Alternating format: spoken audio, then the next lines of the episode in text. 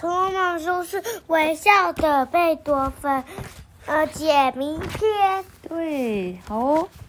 刚刚真实有提示，对不对？当时音乐教室的窗帘也是开着的哦。当天晚上，真实、健太、山田已经六年二班的所有同学们全都集合在音乐教室里，但是千春仍然是在门口发抖，不肯进来。健太面对笑容的对着千春说：“别担心，真实一定会为我们解开的。”微笑贝多芬之谜。听到这句话。千春缓慢地踏出颤抖的步伐，走进教室。他环顾教室四周，窗帘全都紧闭着，而墙上的时钟来到了七点五十分。时间到了，那么我们开始吧。各位能否来到钢琴这边？真实说完，关上了灯。教室里一片漆黑。真实，你没忘记我们说好的吧？黑暗中传出山田一的声音。真实没有回答，他走进窗户，伸手拉住窗帘。如果我的推理没有错，当我拉开窗帘，贝多芬就会微笑。健太吞了吞口水，千春带着不安的神情，表情凝视真实。啊！窗帘伴随着刺耳的声响敞开，月光瞬间照亮室内。同学们同时看到像音乐教室后方墙上的贝多芬像，那一刹那，贝多芬的肖像闪闪发光。哦。他说：“为什么是七点五十分？因为月亮每天大约晚五十分钟会出现在同一个时间，所以昨天千春看到是七点，今天晚五十分钟就会是七点五十。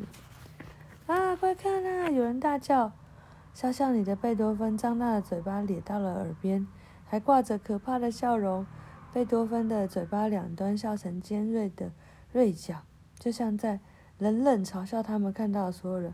贝多芬笑了。”这怎么会？这到底什么一回事？真实面不改色，指向窗外。解谜的光点就在春天的夜空。春天的夜空，健太看向真实。对，今晚是梅月。贝多芬看起来在笑，因为夜空的梅梅月倒映在肖像的嘴巴上。你说什么？怎么会有这么蠢的答案？这就是你的推理，别胡说八道了。你想想，梅月是正常型的。倒映在肖像上，怎么会看起来在笑呢？这就是你的想法吗？请用自己的眼睛看看天空。以山田英为首，全班同学同时仰望天空。啊，天上悬着特殊的美月，就像跌倒般躺在漆黑的空中。月亮看起来在笑，倒影在贝多芬的嘴巴上，就是这样的月亮。现代看着月亮说：“真实点点头，环顾四周。各位都知道。”月亮的形状每天晚上都会有一些改变吧，渐渐从眉月变成满月。同样的，月亮的倾斜方式也会逐渐改变。秋天的眉月是直立的，嗯，春天的眉月是倾斜的，就像你们看到横躺在月空。哦，他说秋天的眉月是直立的这种现象，只有在日本这种高纬度的国家才会看到哟。月月光。所以那时候看到有东西在发亮，对，这就是贝多芬在春天的晚上会微笑之谜的解答。梅月照到贝多芬的肖像，然后弹钢琴人看到，就是这样。哪里？这样，梅月照到这里，好，真厉害，果然是名侦探。现现在对于又解开一个极大不可思议之谜的，在感到兴奋。山田一走到真实面前说：“两位情人说。”虽然不甘心，不过看样子我输了。等一下，还有后续，后续是什么意思？微笑贝多芬只会在黑暗的环境中出现。千春昨晚看到，也就表示表示什么呢？山田一仍然一头雾水，试着推理看看吧。表示什么？嗯？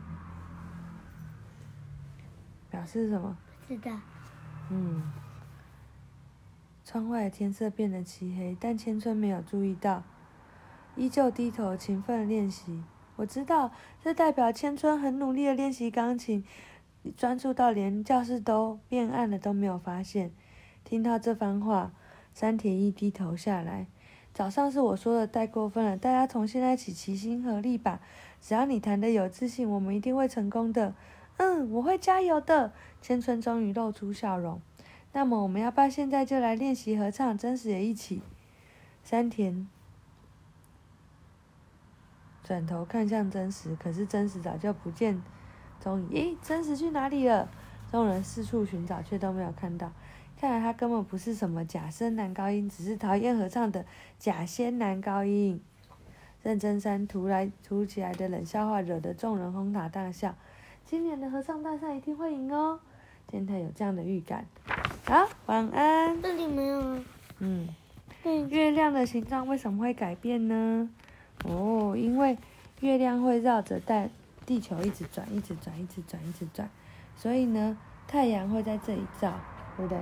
所以从这里照过去的时候，月亮就看起来只有一点点；这里的时候看到一半，而这里的时候就全部都有。所以月亮的形状会因为太阳照射在月亮上的位置而有不同哦。嗯，新月没有，就一点点。好，晚安。没有啊，没有亮。对啊，它没有全部画出来。好，晚安。为什么它不要亮？